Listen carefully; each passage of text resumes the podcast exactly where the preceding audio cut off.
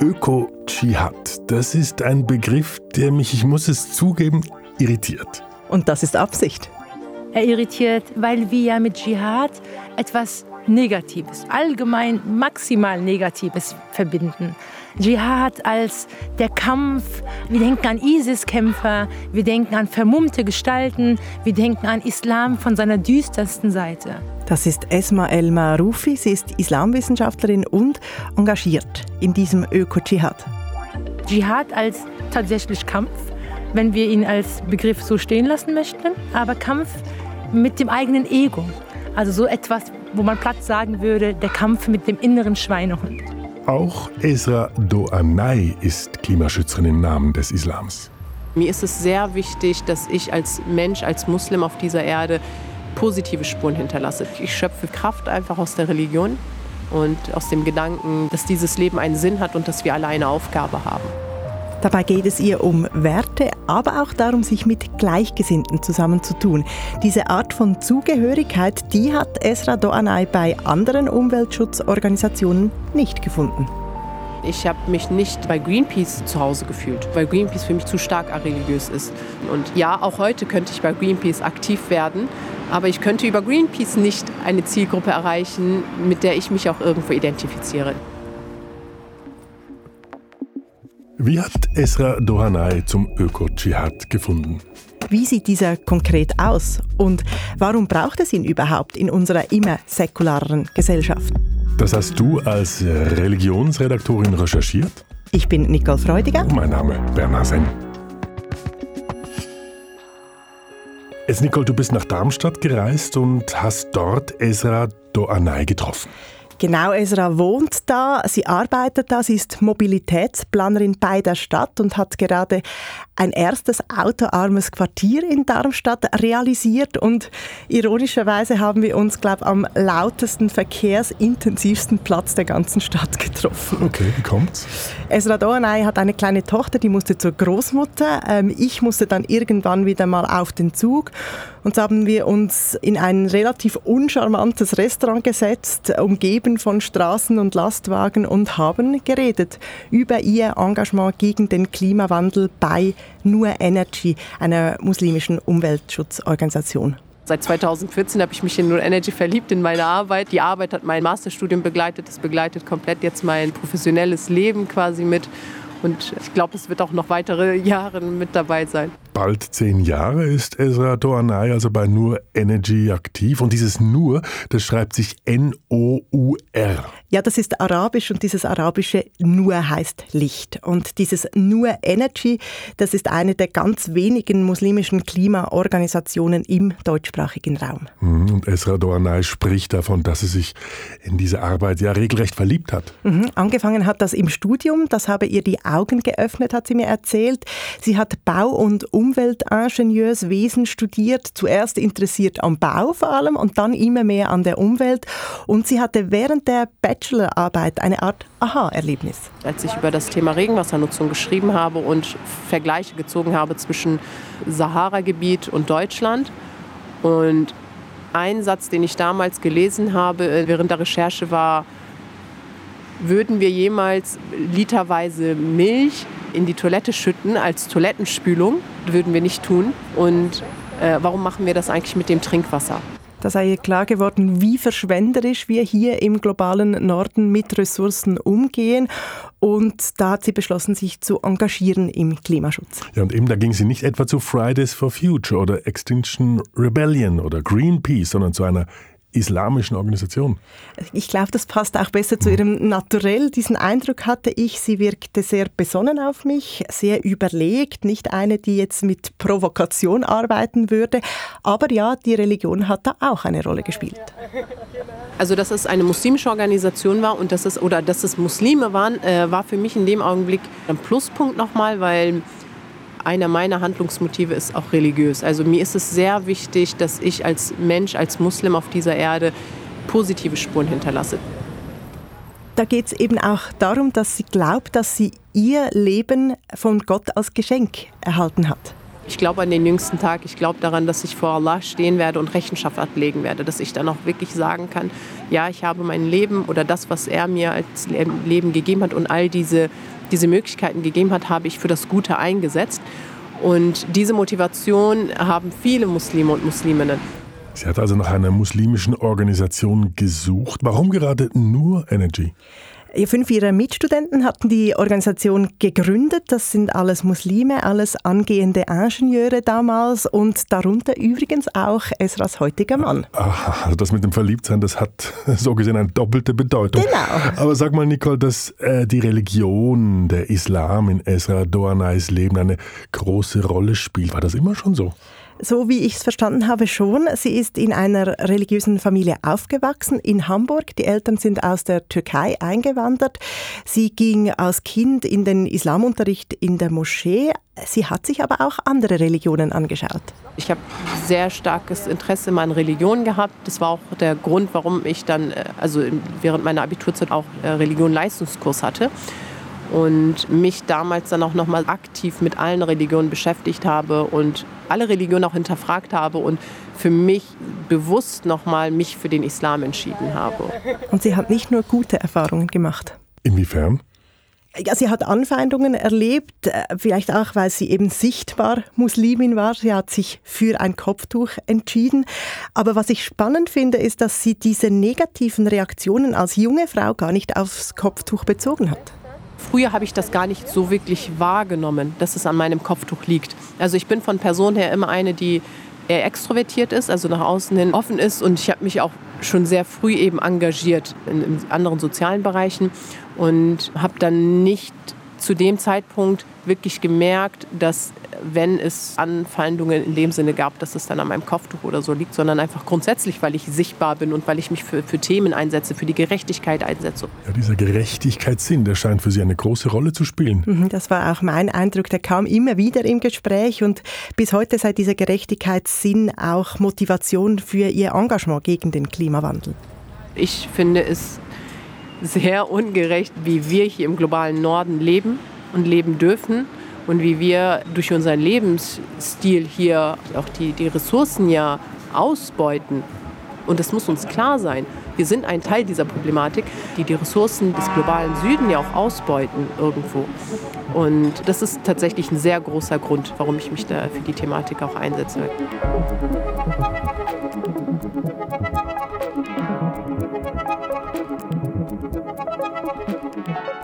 Ezra Doanay hat also erzählt, wie es dazu kam, dass sie sich für den Klimaschutz engagiert. Aber wie sieht denn dieses Engagement aus? Sie sitzt im Vorstand bei Nur Energy. Das ist eine Organisation, die ähm, vor allem davon lebt, dass Freiwillige sich dort äh, engagieren. Äh, finanziert wird sie durch Spenden, aber auch durch Gelder von öffentlichen Stellen wie etwa dem Bundesministerium für Entwicklung in Deutschland. Und was machen Sie? Vor allem Workshops in islamischen Gemeinschaften, in Moscheen, bei Jugendgruppen, bei sozialen Einrichtungen in Deutschland, vereinzelt aber auch in der Schweiz. Man kann sich das so vorstellen, die Themen, die wir besprechen oder die wir ansprechen und versuchen zu vermitteln, unterscheiden sich von den Themen von einer normalen Umweltorganisation eigentlich kaum. On top tun wir eben nochmal die muslimische Perspektive drauf, dass wir nochmal die, die Zielgruppe eben aus, der, aus ihrer eigenen Religion nochmal versuchen abzuholen und zu schauen, okay, wo, äh, welche Verantwortung haben wir da. Eine muslimische Perspektive, was heißt das konkret? Ja, ein Projekt ist zum Beispiel der Green Iftar, also das grüne Fastenbrechen nach dem Fastenmonat Ramadan. Das Fasten selbst ist etwas sehr, sehr Spirituelles.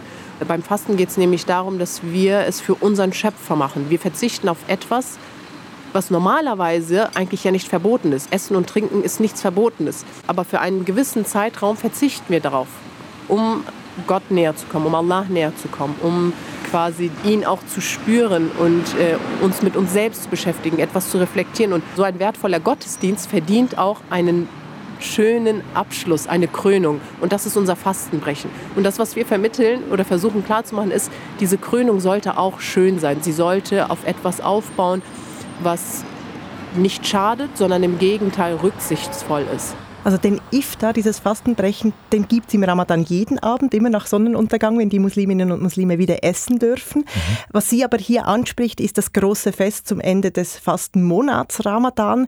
Das wird meist in einer Moschee gefeiert. Da wird üppig gekocht, oft mit viel Fleisch. Oft wird da Plastikgeschirr benutzt und es gibt viel Abfall. Und das ist eben nicht gut für die Umwelt und fürs Klima. Und hier setzt nur Energy an, in Workshops, aber auch mit einer Kampagne inklusive YouTube-Video. Let's use water judiciously. Let's cook easy and mainly vegetarian. Let's practice less is more. If we don't have enough tableware at our home, let's ask the guests to bring their own. Die Kampagne die richtet sich an Musliminnen und Muslime weltweit mit der Aufforderung, regionale Produkte zu verwenden, weniger Plastikgeschirre oder ganz allgemein einfach unter dem Motto weniger ist mehr. Und funktioniert das? Nicht immer sofort. Es wird erstmal als sehr kompliziert angesehen oder verstanden und es ist eher immer so hoch, wie wollen wir das überhaupt machen? Das können wir gar nicht stemmen und wir kriegen das doch gar nicht hin. Also die Messlatte oder die eigenen Erwartungen an einem Green Iftar setzen die äh, Veranstalter immer sehr hoch und trauen sich teilweise gar nicht, das als dann nachhaltig zu deklarieren. Auch immer wieder ein Thema bei den Workshops sei der Verzicht auf Fleisch. Und da ähm, kann man sich jetzt natürlich fragen, gibt es dafür eine Grundlage im Koran? Und da muss man sagen, also äh, Fleischessen ist nicht verboten, aber es gibt Stellen im Koran, die man so interpretieren könnte, dass kein Fleischessen durchaus islamisch ist. Okay, wie das? Im Koran steht, äh, der Mensch, der sei Teil der Schöpfung und die Menschen sollen deshalb auch Sorge tragen zur Schöpfung. Ja gut, das gibt es ja auch im Christentum, also eben das Bewahren der Schöpfung, davon ist durchaus die Rede. Genau, da sind sich Koran und Bibel sehr nahe. Islamwissenschaftlerin Esma El Maroufi hat mir noch genauer erklärt, was dieses Bewahren der Schöpfung im Islam bedeutet. Der Mensch quasi, der begriffen wird als Teil der Schöpfung. Es ist also nicht der Mensch und die Schöpfung und die restliche Schöpfung, sondern es ist zunächst Schöpfung. Alles ist erstmal Schöpfung. Und innerhalb dieser Schöpfung ist der Mensch einzigartig und jetzt ganz wichtig, aber eben nicht nur der Mensch.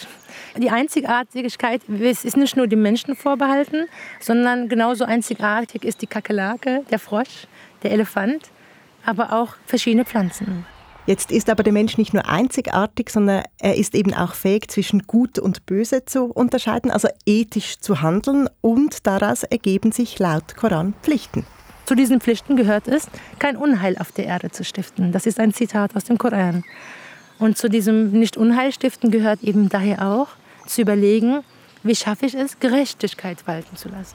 Ja, und das vermittelt Ezra Doanay eben an diesen Workshops von Nur Energy. Ich frage mich, wie kommt das an? Ganz zu Beginn von Null Energy war das so, dass wir Fragen bekommen haben, haben wir als Muslime denn nicht andere Themen, die wichtig sind. Das waren aber auch die Zeiten, wo eben der Syrienkrieg war. Und äh, die Muslime sich auch hier natürlich die Frage gestellt haben, im, in Syrien und in anderen Ländern, da äh, sterben unsere Geschwister und da gibt es humanitäre äh, Krisen und äh, ihr hier als Muslime beschäftigt euch hier mit dem Thema Nachhaltigkeit. Also die, diese Widerstände oder diese Fragen haben wir eher zu Beginn bekommen und heutzutage weniger. Und ich kann mir vorstellen, dass da noch ein weiterer Punkt hinzukommt. Also viele Musliminnen und Muslime der älteren Generation, die sind ja als Gastarbeiter nach Deutschland gekommen und ja, die haben ihr Leben lang hart gearbeitet, um sich heute etwas leisten zu können. Ja, und ich habe eigentlich gedacht, die sind nicht wahnsinnig begeistert, wenn da die junge Aktivistin von Nur Energy kommt und sagt, weniger ist im Fall mehr. Eben. Aber Esra Dornay hat mir erzählt, gerade bei der älteren Generation komme die Forderung nach mehr Nachhaltigkeit gut an. Da gilt es auch mehr, sie dafür zu feiern, was sie in der Vergangenheit gemacht haben, wie sie gelebt haben und ihnen nochmal klarzumachen, weiß nicht, im Sommer äh, Sommergemüse einzulegen und im Winter die dann nochmal zu verzehren. Das war doch was Schönes und wir würden gerne von euch wieder das lernen. Das sind eher schöne Sachen und ich glaube, das stärkt sie dann nochmal darum. Das klingt in meinen Ohren alles recht positiv, fast ein bisschen zu positiv. Das ging mir auch so. Ich habe dann noch ein bisschen nachgebohrt und habe dann schon auch rausgehört, es gibt schon Themen in diesen Workshops, die Diskussionen auslösen. Äh, Themen zum Beispiel, die religiöse Traditionen in Frage stellen, wie zum Beispiel das Schlachten eines Opfertiers am Opferfest. Da ist kein Fleisch zu essen eine schwierige Option.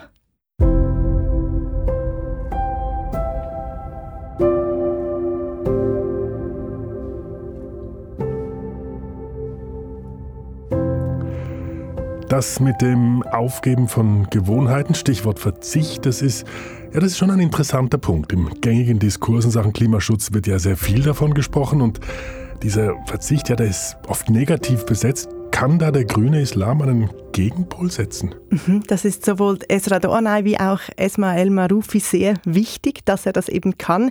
Es gibt Konzepte im Islam, die einen positiven Zugang zum Verzicht ermöglichen. Vom Fasten haben wir schon gehört. Und Islamwissenschaftlerin Esma El Maroufi, die bringt hier eben diesen Dschihad ins Spiel, die unbekanntere Bedeutung von Dschihad. Dschihad wird verstanden als Schulung der eigenen Charaktereigenschaften. Es geht also um eine ganzheitliche Dimension in Auseinandersetzung mit dem eigenen Selbst. Also wie schaffe ich es, zu etwas Besserem zu werden? Der Versuch, sich für die Umwelt, für die Mitwelt, mit sich selbst auseinanderzusetzen und zu fragen, wo bedarf es bei mir des Verzichts? Wo bedarf es bei mir der Stärkung von Charaktereigenschaften? Wo bedarf es in meinem Leben, dass ich nicht nur verzichte, sondern auch praktisch aktiv etwas tue? Also Dschihad ist nicht gleich Dschihad. Mhm. Und wie Israel Marufi anfangs ja schon erklärt hat, es gibt den äußeren Dschihad, den heiligen Krieg, und es gibt den inneren, die Anstrengung, der Kampf um ein besseres Selbst. Ja, und genau da liegt es also ja, die besondere Kraft des grünen Islams. Das betont Esmael Marufi. Sie sieht ein großes Potenzial ähm, dieses Öko-Dschihads eben darin, dass man wegkommt von dieser Diskussion um Konsum und Verzicht und hin hinkommt zu einer Diskussion um Werte. Und Werte zu vermitteln, das ist ja eben eine Kernkompetenz von Religion. Na gut, aber auch das gilt natürlich für alle Religionen, nicht nur für den Islam. Richtig. Und äh, nur mit Hilfe von gemeinsamen Werten als Motivation für Veränderung sei der Klimawandel in den Griff zu kriegen. Rein nüchtern wissenschaftlich betrachtet, können wir das Problem nicht lösen, wenn wir nicht auch die Religion mit ins Boot holen. Und äh, das kann man auch ganz klar emotional zum Beispiel denken. Also wenn ich zum Beispiel auch an meine Großmutter denke aus Marokko, wenn der Politiker ihr erklärt hätte, dass sie Wasser einsparen soll, weil das gut fürs Klima ist, hätte sie es vielleicht auch mal gemacht.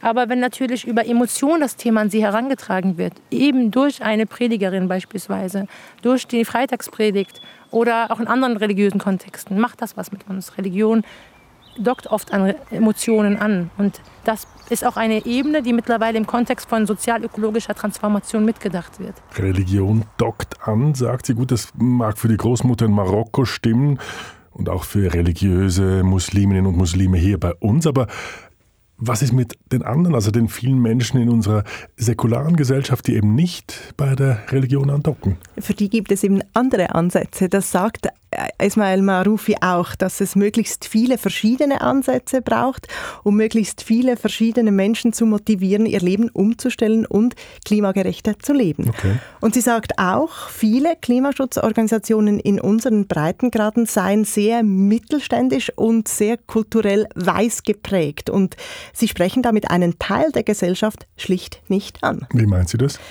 Sie hat mir das an ihrer eigenen Geschichte sehr anschaulich erklärt. Sie hat sich als junge Erwachsene nämlich selbst im Klimaschutz engagiert. Meine Erfahrung war tatsächlich die, dass mir mehr und mehr bewusst wurde, dass ich häufig die Einzige war, die so aussah, wie ich aussah.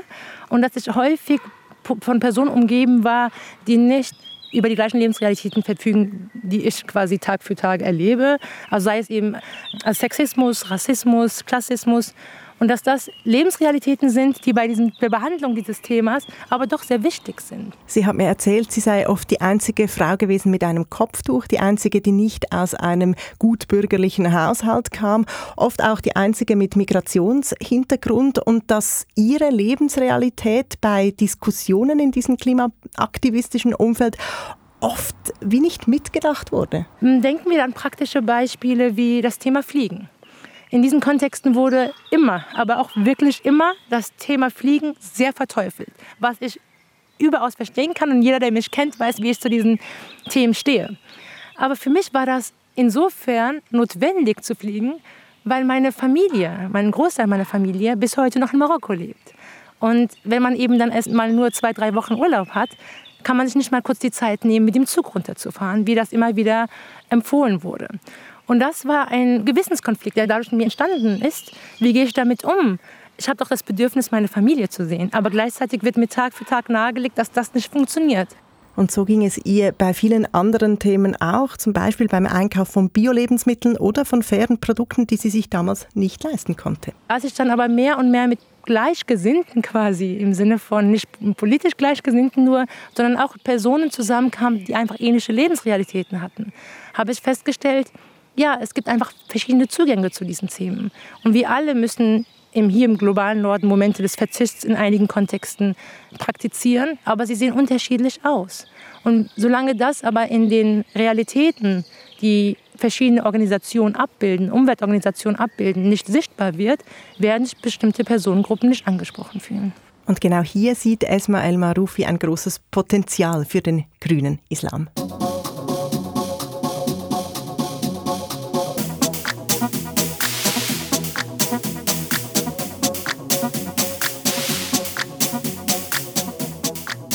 Hast jetzt das Potenzial des grünen Islams angesprochen. Wie groß ist dieses Potenzial denn? Also Esma El-Maroufi sagt, in Deutschland engagierten sich äh, die Musliminnen und Muslime etwa gleich stark wie der Rest der Gesellschaft. Das kann ich schlicht nicht überprüfen. Was mir aufgefallen ist, in Deutschland scheint mehr zu gehen als in der Schweiz. Ich habe mich umgeschaut, recherchiert und in der Schweiz nur ganz vereinzelte Beispiele gefunden. Zum Beispiel hat die muslimische Studenten- und Studentinnenorganisation der Universität Zürich mal einen Green Iftar gefeiert, also ebenso ein grünes Fastenbrechen. Ähm, dann gibt es eine Broschüre der FIOZ, also des Dachverbands der islamischen Organisationen im Kanton Zürich. Aber so richtig viel läuft da noch nicht. Und wie erklärst du dir das? Ich habe einen Blog-Eintrag gelesen von Hans-Jörg Schmid, dem Leiter des Schweizerischen Zentrums für Islam und Gesellschaft der Universität Freiburg. Und er schreibt da, die muslimischen Organisationen in der Schweiz, die seien noch sehr damit beschäftigt, die Grundbedürfnisse abzudecken. Also Gottesdienste, Seelsorge, die Finanzierung dieser Leistungen. Das sei ein Grund. Und ein anderer sei, dass äh, politische Äußerungen von religiösen Institutionen und Akteurinnen und Akteuren aktuell in der Schweiz sehr umstritten sind sind. Ja, und dann stelle ich mir natürlich eigentlich auch noch vor, es gibt sicher viele Musliminnen und Muslime in der Schweiz, die mit der Religion etwa so umgehen wie die meisten Christinnen und Christen. Ja, genau. Also die feiern die großen Feste, ähm, die Religion spielt im Alltag aber eine untergeordnete Rolle und die brauchen dann die Religion auch nicht für ihr klimapolitisches Engagement. Ja, und weltweit, wie groß schätzt du diese Öko-Dschihad-Bewegung ein? Im Westen ist auffällig, dass sie etwa in England stärker verbreitet ist als im deutschsprachigen Raum. Sie hat dort auch rund zehn Jahre früher begonnen. Aber die Bewegung geht über den Westen hinaus. In Indonesien zum Beispiel, da sind die großen muslimischen Organisationen sehr aktiv in Sachen Klimaschutz. Das gibt es etwa Fatwas, also Rechtsgutachten, die sich zum Beispiel gegen Minen aussprechen oder gegen das Abholzen von Wald. Und das hat dann auch Einfluss auf die Politik der Regierung. Äh, Indonesien gilt als Pionierland, wenn es um muslimischen Klimaschutz geht. Und entstanden ist der Öko-Dschihad auch außerhalb von Europa. Er ist vor allem im westafrikanischen Kontext sehr stark auch mitgeprägt worden. Es sind viele verschiedene DenkerInnen und Lieder aus dem westafrikanischen Raum, die dazu aufgerufen haben, Öko-Dschihad zu betreiben, aufgrund der gegenwärtigen Lagen in diesen Ländern. Also, dass man in der Region festgestellt hat, oh Gott, Fridays for Future ist nicht ein Problem der Zukunft, sondern es ist ein Problem des Jetzt. Also wir haben Fridays for Now. Und das ist, glaube ich, eine wesentliche Perspektive, die da schon eingenommen wurde, weil man erkannt hat, wir müssen jetzt was tun. Also die Dringlichkeit des Klimawandels, die wird im globalen Süden stärker erlebt als im globalen Norden. Ja, aber nicht überall führt das automatisch zum Öko-Dschihad. Eine Umfrage bei Bauern in Bangladesch zum Beispiel hat ergeben, dass dort viele den Klimawandel als giftiges westliches Wissen äh, anschauen und andere Studien zeigen, dass es unter Anhängerinnen und Anhängern des politischen Islams solche gibt, die den Klimawandel als westliche Verschwörung ansehen. Das gibt es also auch. Und wie sieht es mit muslimisch geprägten Ländern aus, als etwa der Türkei, den Golfstaaten oder dem Iran, die sich den Islam explizit auf die Fahne geschrieben haben? Also sieht man da etwas vom Einfluss des grünen Islams? Da ist die Antwort für einmal einfach Nein. Die Golfstaaten, da gibt es zwar große Projekte für Sonnenenergie. In Abu Dhabi zum Beispiel steht die größte Photovoltaikanlage der Welt. Aber es geht da eher darum, die Abhängigkeit vom Öl zu verringern, als um den grünen Islam. Und dann habe ich mir den Klimaschutzindex der deutschen Organisation Germanwatch angeschaut. Der misst die Klimaschutzbemühungen weltweit. Da gibt es Kategorien von sehr gut bis sehr schlecht. Und die meisten muslimischen Länder, die da aufgeführt sind, die sind in den Kategorien schlecht oder sehr schlecht. Gut, aber da muss man jetzt der Gerechtigkeit halber sagen, auch die USA beispielsweise finden sich dort unten. Mhm, und es gibt auch muslimische Länder mit dem Prädikat gut. Da ist Marokko dabei und in Marokko berät nur Energy das Energieministerium auch in Sachen Solarenergie.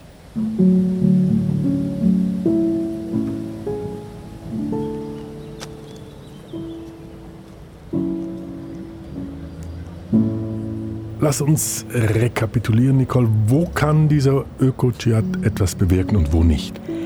Ich denke auf individueller Ebene, also wenn es darum geht, Menschen zu sensibilisieren, zu mobilisieren, da kann die religiöse Argumentation durchaus etwas bewirken, wenn man dafür empfänglich ist, als Stichwort Werte und Emotionen statt Verbote. Ja gut, das kann ich sehr gut nachvollziehen. Da wird das Individuum direkt angesprochen. Auf struktureller Ebene dagegen, äh, da braucht es wohl andere weitere Hebel. Da kann der Klimaschutz im Namen des Islams sehr viel weniger Wirkung entfalten, zumindest bis jetzt. Mhm, aber eben diese individuelle Ebene, die ist wohl nicht zu unterschätzen. Das denke ich auch. Und Islamwissenschaftlerin Esmail Maroufi hat mich noch auf einen weiteren Aspekt hingewiesen.